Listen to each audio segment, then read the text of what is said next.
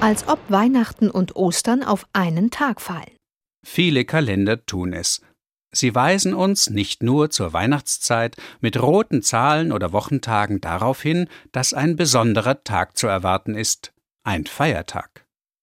Wer weit über das Gewöhnliche hinaus zu feiern hat, von dem weiß eine Redewendung, der verhält sich so, als würden Weihnachten und Ostern auf einen Tag fallen. Dass die beiden höchsten Kirchenfeste zusammenfallen, ist natürlich ein Ding der Unmöglichkeit. So ein Doppelfest würde man sich aber garantiert doppelt rot im Kalender anstreichen.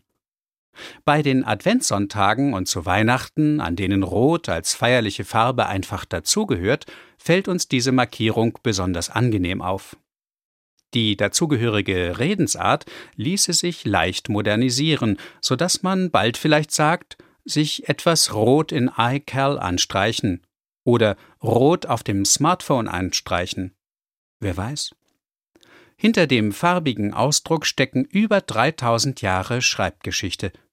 In ägyptischen Papyri nutzte man schon mit roter Tinte geschriebene Buchstaben, um die mit schwarzer Tinte geschriebenen Texte zu gliedern. Europäische Schreiber des Mittelalters übernahmen das Verfahren beispielsweise für rote Anfangsbuchstaben von neuen Absätzen. Das nannte man Rubrikare, nach dem lateinischen Wort rubrum für rotmachen, den Fachmann dafür Rubrikator. Noch heute heißen nach den rot abgesetzten Bereichen der alten Handschriften Themenbereiche Rubrik, beispielsweise in Zeitschriften und die hat zuvor ein Redakteur hoffentlich klug eingeteilt, was man auch rubrizieren nennt